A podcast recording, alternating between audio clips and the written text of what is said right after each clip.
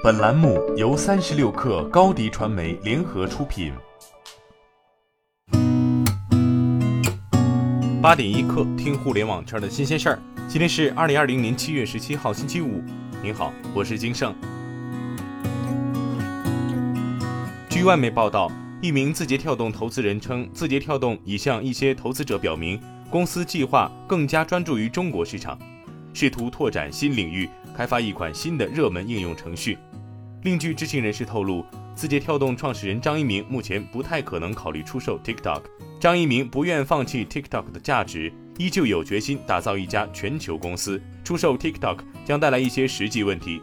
外部人士可以访问字节跳动的计算机代码及其内容推荐引擎。抖音宣布，抖音音乐人一元补贴计划正式向全体音乐人开放。首批签约对象将以五百粉丝以上抖音认证音乐人或看见音乐计划参赛选手为准入门槛，吸引更多优质原创音乐人加入。同时，抖音将为优质音乐人开启绿色通道，帮助音乐人直接触达音乐团队，获得定向扶持和护航。华住集团昨天发布，截止到二零二零年六月三十号 Q 二的酒店运营数据预告。第二季度，华住集团旗下百分之九十七的酒店已经恢复正常运营。截至二零二零年六月三十号，有一百三十家酒店仍被政府征用。此外，截止到六月三十号，德意志酒店集团旗下百分之二十一的酒店，共二十四家仍处于关闭状态，其中包括五家直营酒店和十九家管理加盟店和特许店。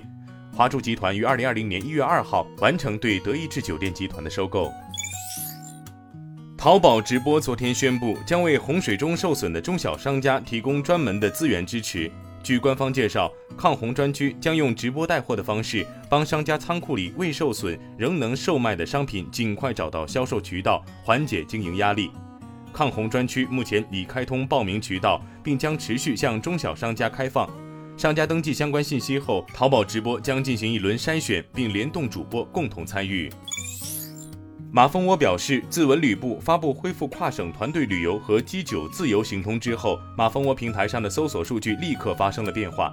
热门目的地如杭州、厦门、成都、西安、重庆的搜索量，相比政策出台前涨幅均在百分之三百以上。枸杞岛、呼伦贝尔大草原、稻城亚丁这样相对小众的户外景区景点的搜索量上涨三倍。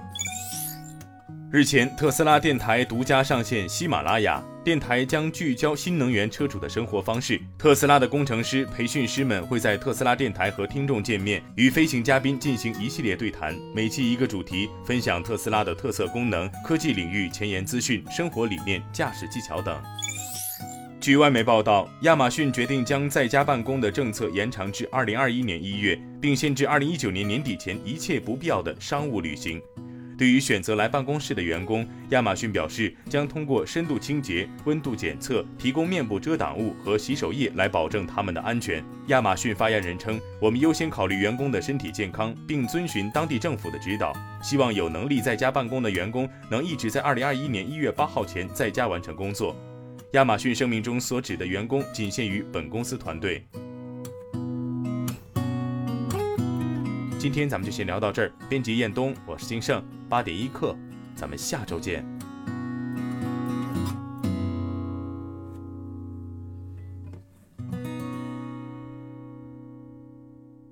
欢迎加入三十六氪官方社群，添加微信 baby 三十六氪 b a b y 三六 k r，获取独家商业资讯，听大咖讲风口，聊创业，和上万客友一起交流学习。